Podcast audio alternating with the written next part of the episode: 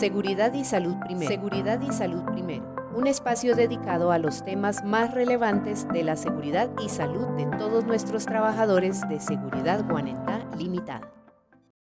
Hola a todos nuestros oyentes, bienvenidos a otra sección de Protegiendo tu Tranquilidad. Mi nombre es Ángela Espinosa, comunicadora organizacional y conmigo en este momento se encuentra la doctora Silvia. Hola doctora Silvia, ¿cómo estás? Muchas gracias por invitarme Ángela.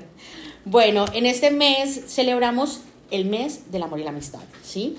Y qué mejor momento para saber cómo va nuestra relación. Entonces, así que vamos a dar inicio, ¿sí? En el día de hoy eh, vamos a hablar sobre las relaciones interpersonales y cómo llegan a afectar nuestro bienestar y autoestima, ¿sí? Y para responder a todas estas preguntas o dudas que tengamos, se encuentra acompañándonos con nosotros eh, Valentina, nuestra practicante de psicología. Hola Valentina, ¿cómo estás? Hola, muy bien, gracias. Bueno, listo. Entonces, eh, Valentina, me gustaría que antes que nada pudiéramos aclararle a todos nuestros oyentes las palabras claves que vamos a manejar durante esta sesión. Entonces, primero que todo, ¿qué es la autoestima? Bueno, cuando hablamos de autoestima nos referimos a un autoconcepto, es decir, a una evaluación que nos hacemos de nosotros mismos. Entonces, en este caso, pues vamos a tener en cuenta varios aspectos como aquellos pensamientos o sentimientos que llegamos a tener respecto a nuestra impresión personal. Bueno, gracias por esa valiosa información. Entonces, tal vez nosotros debemos entender el autoestima como un indicador de bienestar psicológico y podría considerarse como un factor protector de la salud mental. Por supuesto, cuando se habla de una buena autoestima o una alta autoestima, está directamente relacionada con una buena salud mental, ya que de pronto ese pensamiento o ese aspecto que tenemos de nosotros mismos llega a repercutir significativamente en nuestra vida. En caso de que tengamos autoestima baja, pues podemos llegar a presentar depresión, ansiedad, incluso pues pensamientos suicidas o autolesivos. Bueno, ¿y cómo podríamos eh, aplicarlo a las relaciones de pareja, por ejemplo? Bueno, me gustaría aclarar primero que todo que para que una relación sea pues efectiva, debe ser un buen concepto el que se tenga de uno mismo, porque no solamente vamos a tener en cuenta nuestra percepción, sino también la percepción de nuestra pareja. Es decir, vamos a hablar de dos aspectos importantes, la autoeficacia y pues el autorrespeto. En el caso de la autoeficacia estaríamos hablando de aquellos problemas que debemos resolver antes de entrar en una relación de pareja. ¿Qué cosas de pronto no nos gustan de nosotros mismos o tenemos como fallos o inseguridades respecto a nosotros? Y por otra parte está el autorrespeto, es decir, qué tanto me valoro yo como persona para ingresar a una relación, qué tanto me quiero y qué tanto acepto esas cosas buenas o malas que tengo en mí. Bueno, gracias nuevamente por esa aclaración. Ahora teniendo en cuenta lo que dijiste, teniendo en cuenta todo lo que nos acabas de contar, ¿qué aspectos crees que son relevantes para afianzar esa relación de pareja? Bueno, entre los aspectos que de pronto resaltaría está pues claramente el respeto, la aceptación hacia el otro y también ese entendimiento o esa comunicación que se debe tener entre los dos, porque pues ya sabemos que una relación se basa en la confianza y en el respeto que se tenga de los demás. No es lo mismo que yo empiece a hablarle a mi pareja en un tono alto, en un tono despectivo, que ya van a empezar a generar problemas, a que yo de pronto tenga la oportunidad de hablarle de una forma asertiva, de una forma que él entienda realmente lo que estoy diciendo y no que solamente lo escuche, porque si solamente lo escucha, pues puede que no me preste atención, puede que no entienda cuál es el problema o el conflicto y eso se siga replicando en otros momentos de la relación. Bueno, Valentina, ¿consideras que esas dificultades en la relación podrían estar asociadas a la dependencia emocional que surge por las inseguridades de la persona? Por supuesto que sí. Sea, esa dependencia emocional en muchas ocasiones se va a generar porque, pues, claro, tenemos muy presente qué hace nuestra pareja, qué quiere de nosotros, pero no llegamos a contemplar que esa pareja está esperando de nosotros. Entonces, si yo estoy pendiente de dónde está todo el día, si yo estoy pendiente de qué está haciendo, si le estoy escribiendo todo el tiempo, pues se va a generar en mí una dependencia emocional. Entonces yo no voy a estar pendiente de qué es mi vida, cuáles son mis responsabilidades, qué acciones tengo que hacer yo, sino no, todo lo voy a centrar en la pareja. Entonces, ¿cuál es el problema ahí? Que uno piensa que no es nada si no está dentro de esa relación. Entonces, si mi pareja, por ejemplo, va a trabajar todo el día, y yo no tengo nada que hacer, preciso, yo tengo vacaciones. Entonces, claro, voy a estar ¿qué estás haciendo en el trabajo? ¿Tienes mucho trabajo hoy? ¿Ya almorzaste? ¿Ya comiste? ¿Por qué no almorzaste? Entonces uno empieza a generar esas inseguridades en la pareja. Ay, no, yo no estoy haciendo nada, yo soy una persona que no vale la pena y pues empiezo a perder ese valor en mí mismo, ¿cierto? Entonces cuando pasa eso, esos maltratos no solamente llegan a ser físicos, sino también psicológicos. ¿A qué maltratos me refiero? Puede que empecemos de forma progresiva. Ay, no, es que como tú eres brutica, pues entonces, claro, por eso es que no estás estudiando. Eso es un maltrato chiquitico, pero empieza a progresar. Sí, es que usted es muy ignorante, ¿cierto? Entonces empezamos. Ya después no es una palabra fea, ya después es un empujón. Quítate ahí que necesito irme a trabajar. Eso va progresando. ¿Y qué pasa? No le prestamos atención porque estamos hablando de una dependencia emocional. Entonces decimos, no, es que él se comporta así, pero él va a cambiar. Es porque yo realmente no le estoy colaborando, pero no, eso sigue siendo maltrato y sigue siendo una dependencia dentro de una relación. Entonces yo me quedo callado, me quedo callado, porque pienso que realmente no es algo malo, que está bien, pero no, realmente estamos hablando de un maltrato y estamos hablando de un impacto que va a estar no solamente en mi autoestima, sino también en mi parte psicológica. Bueno, pasemos ahora a la parte práctica, ¿listo? Entonces, ¿qué consejos eh, podrías darnos para que podamos mejorar esa autoestima? O sea, no solo propia, sino también eh, con nuestras respectivas parejas. Bueno, en ese caso yo creo que alguna de las acciones que podríamos hacer o que podríamos de pronto implementar es realmente aumentar esa confianza, siendo cariñosos o bondadosos con nosotros mismos y tener en cuenta que no debemos compararnos o no debemos tener ese estereotipo de yo debo ser así porque estoy en una relación. No necesariamente, o sea, cada uno tiene como sus logros, sus habilidades y hay muchas cosas que pueden llegar a presentarse desde el, ay no, pero tú por qué no te quieres casar o tú por qué no quieres comprometerte hasta el por qué estás haciendo eso si tú sabes que a mí no me gusta. Entonces, una de las técnicas que podríamos hacer es la técnica del espejo. ¿La conocen? ¿No la conocen? No, la verdad no. Bueno, la técnica del espejo en este caso es pararse un ratico frente al espejo y hablarse y decirse cosas bonitas.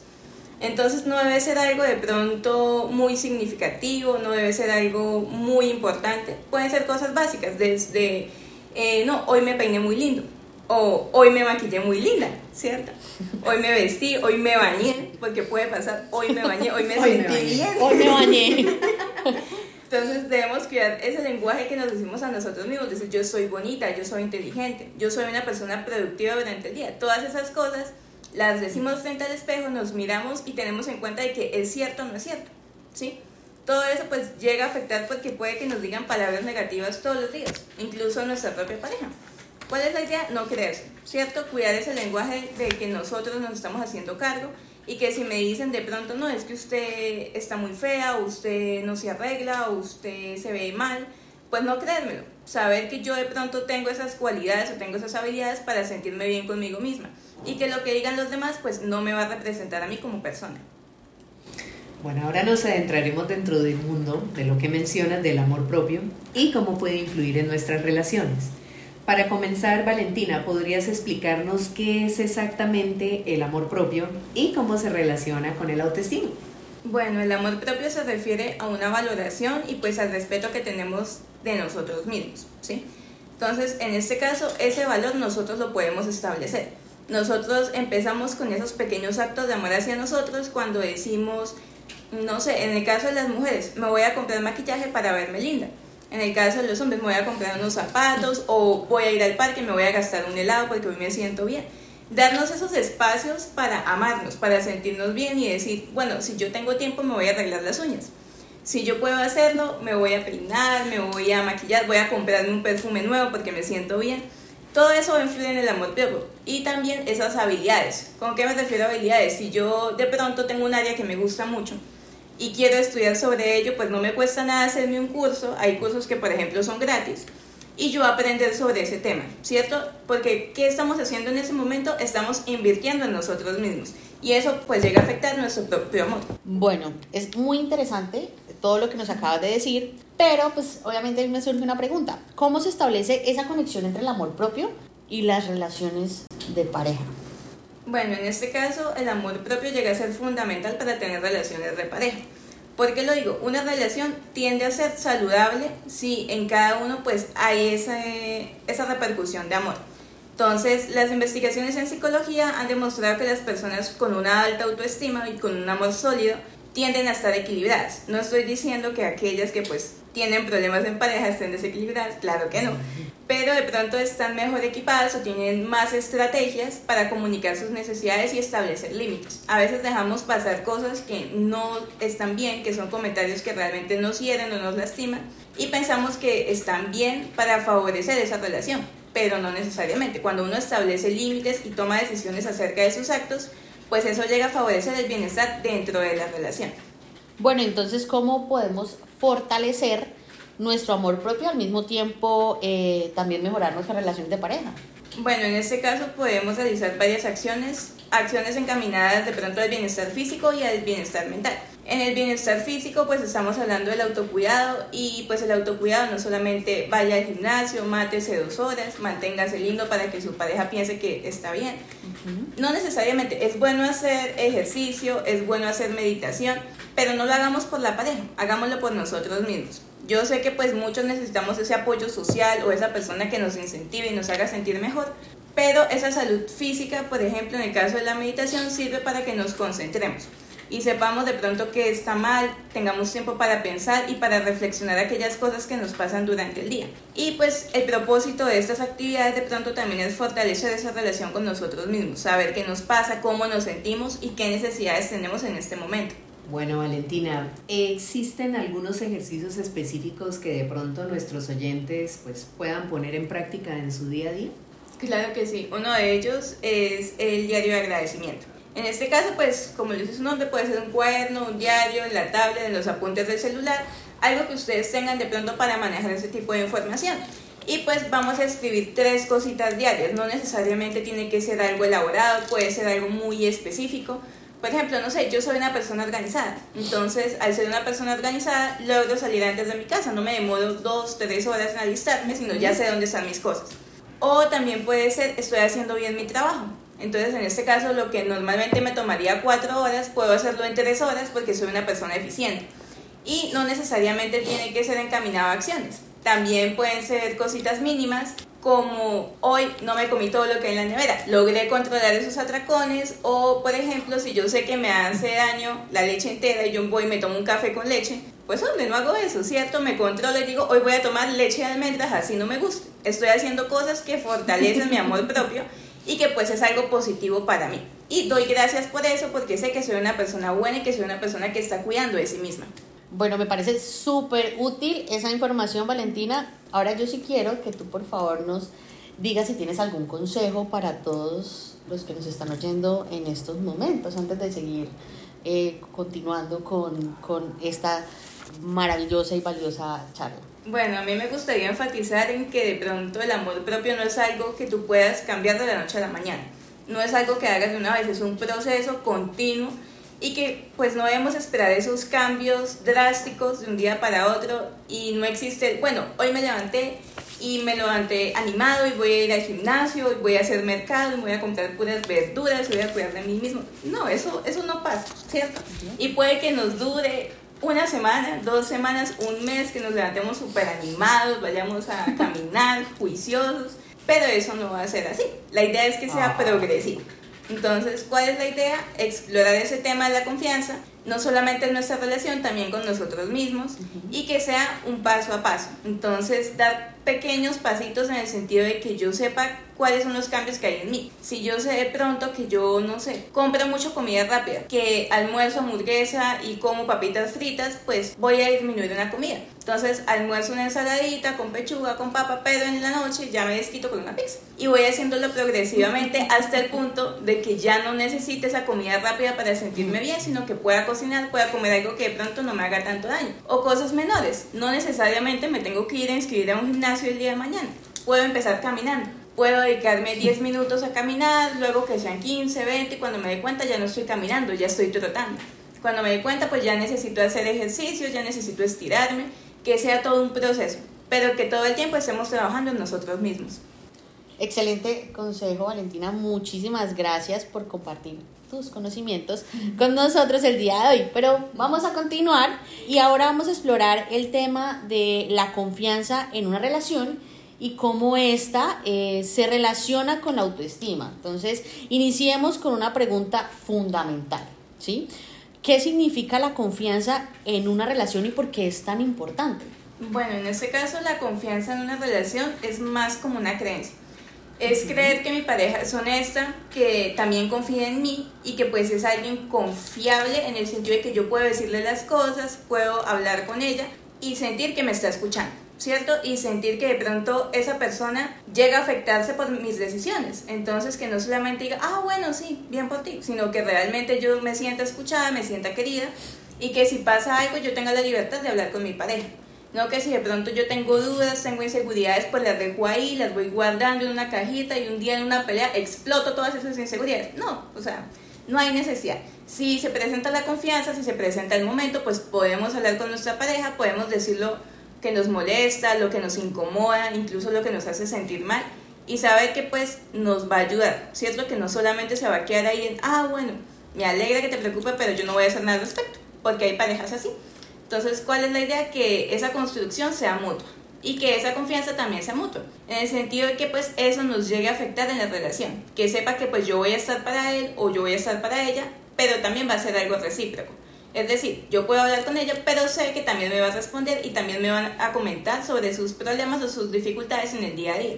Bueno, teniendo en cuenta, que ya lo habíamos hablado anteriormente, eh, ¿qué nos dice la psicología sobre cómo la autoestima y el amor propio influyen en la construcción de la confianza en una relación?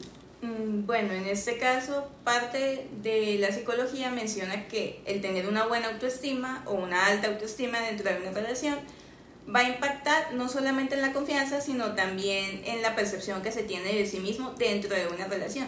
Hay muchas personas que cuando entran a una relación sentimental se pierden en la relación.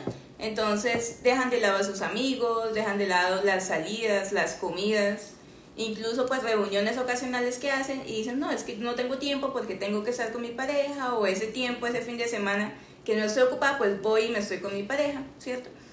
¿Cuál es la idea de esto? Que no solamente nos quedemos en el sentido de que mi pareja está cambiando mi vida, sino yo cambiar junto con mi pareja. Entonces, si antes salía sola, pues ahora salir acompañada, pero que sea algo que yo realmente quiera.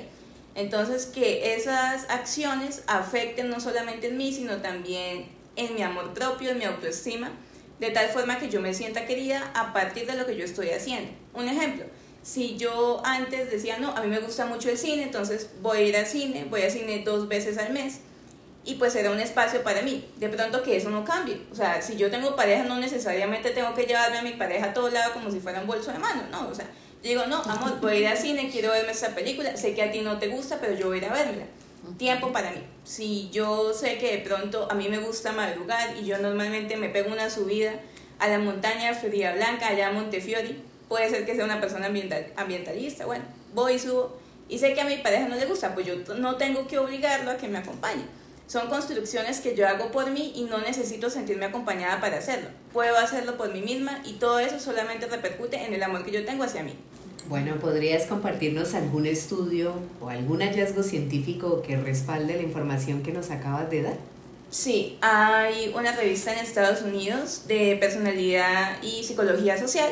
En el 2016 mencionó que las personas con una alta autoestima tienden a confiar más en sus parejas entonces, ¿qué pasa? Y ya no hay de pronto esa dificultad en los celos o el en dónde estás o por qué no me contestas o te acabo de escribir y fue hace dos segundos, pero no importa, tú por qué no me contestas y veo los chulitos y lo llamo y aparece que me colgó. Entonces, todo eso son inseguridades que de pronto si yo tengo una alta autoestima, pues no las voy a reflejar tanto, ¿cierto? Entonces, bueno, si yo le escribí y no me contesta, entonces yo digo, ah, bueno, está ocupado, él me dijo que iba a trabajar todo el día.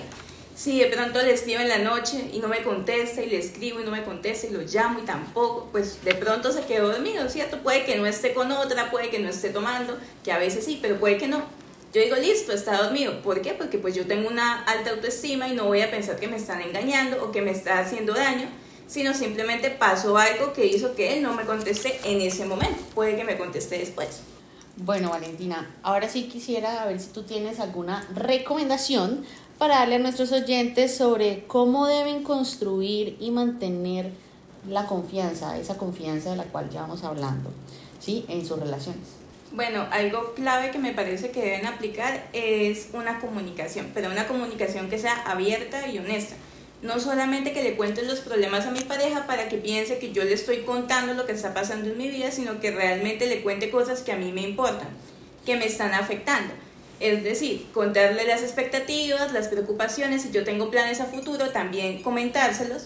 Y no solamente diga, ay, no, me está contando porque es su obligación, ¿cierto? Me está contando para no preguntarme después qué voy a hacer o qué no voy a hacer, o si voy a salir, no voy a salir, sino que realmente me está contando porque le interesa que yo sepa lo que pasa en su vida, ¿cierto? Entonces, ¿cuál es la idea? Que lo fortalezcamos y que todo eso que mencionemos o que no digamos, de pronto sepamos que está bien, porque no tenemos que decirle todo el 100% de las cosas, sino que debemos ser abiertos en lo que decimos. Entonces, si yo sé que tengo un problema y que mi pareja me puede ayudar, pues yo le digo, ¿cierto? Yo le comento, pero de una forma tranquila, de una forma que no diga, no, me lo está contando solamente para que yo le ayude. O en caso de que sea plata, no, me está contando solamente para que yo le preste la plata. No, o sea, que realmente lo veamos como que es un apoyo, algo que realmente está ahí y que es su intención colaborarme y no solamente tiene la obligación de colaborarme porque estamos en una relación juntos. Bueno, ¿hay algo que quisieras resaltar sobre esta temática antes de continuar? Sí, bueno, de pronto eso, que la confianza llega a ser como una base fundamental en una relación y que la autoestima también es necesario porque ese, esa autoestima y ese amor propio que hemos venido trabajando son aliados. ¿Cierto? Y en la relación deben haber ambos, no solamente por parte de mi pareja, sino también por mi parte, ¿cierto? Y es importante que pues veamos eso como un proceso, un proceso en el cual la relación puede ir mejorando y puede haber confianza en el otro, en el sentido de que no dejemos de lado esa comunicación o esas cositas que evitamos para no formar pelea, sino que continuemos, ¿cierto? A pesar de los obstáculos, a pesar de las discusiones, de los malos entendidos, sepamos que estamos en una relación, estamos en un proyecto juntos, que la idea es que siga a futuro y que no solamente, pues, digamos, se terminó porque tuvimos uno que otro inconveniente. No, o sea, los problemas se pueden solucionar hablando o se pueden solucionar mencionándole a la otra persona qué es lo que a mí me está molestando. Pero si no lo hablamos, pues el problema va a seguir ahí, va a seguir creciendo y pues en algún punto va a impactar en esa relación. Entonces, ¿qué les aconsejo yo o qué resalto yo? Esa comunicación. Bueno, muchas gracias por esa valiosa aclaración, Valentina. Ahora me gustaría que profundizáramos un poco más acerca de los problemas de comunicación en la pareja. ¿Cómo podemos definir estos problemas y de pronto cuáles serían algunas señales comunes de que una relación pueda estar experimentando esas dificultades en la comunicación? Bueno, en este caso, dentro de una relación puede presentarse varios problemas. Algunos que de pronto dificultan esa expresión con la pareja llega a ser la perspectiva de que él no me está escuchando o me está escuchando pero no me oye lo que realmente le estoy queriendo decir. Y pues algo que pasa son los malentendidos o las discusiones por lo que yo dije pero lo que él pensó o lo que ella pensó que yo le dije. Entonces, en este caso, pues el tono o la forma de decirlo puede impactar negativamente una discusión. No es lo mismo que yo diga, no, amor, yo me molesté contigo porque pues, ¿por qué pides eso si sabes que a mí me hace daño? Ah, ¿usted por qué pidió eso si sabe que a mí eso me hace daño? Voy a estar todo el día en el baño. Usted como siempre, ¿cierto? Puede que afecte diferente. Ok, eso puede ser muy directos, pero funcionan. Entonces, saber de pronto que evitar esas conversaciones, pues no debemos evitarlas, debemos pasar por eso, así sea incómodo, así de risa, deben pasar deben pasar para que la otra persona también entienda qué es lo que hizo mal o qué fue lo que a mí me afectó y no solamente, ay no, está molesta, voy a dejar que siga molesta otra hora, en una hora ya estará calmada. No, hablarlo, ¿cierto? Saber qué fue lo que pasó, qué fue lo que realmente impactó y que no siga pasando, porque si eso se reitera y sigue creciendo, pues en algún punto la otra persona va a estallar. Bueno, Valentina, para continuar. Eh, ¿Podrías explicarnos cómo la autoestima y el amor propio pueden influir en estos problemas de comunicación en pareja? O sea, ¿es, posible con un ejemplo para que nuestros oyentes puedan tener eh, una mayor comprensión a la pregunta a la que estoy haciendo?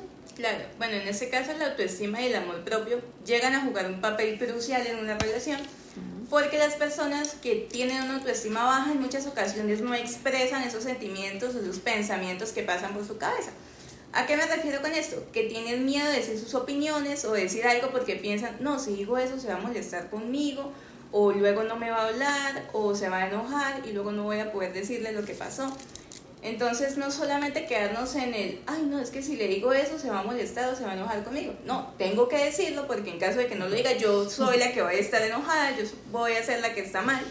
Entonces hay que mencionar de pronto eso y comunicarnos de tal forma que la otra persona entienda qué es lo que a mí me está molestando. Entonces, bueno, un ejemplo.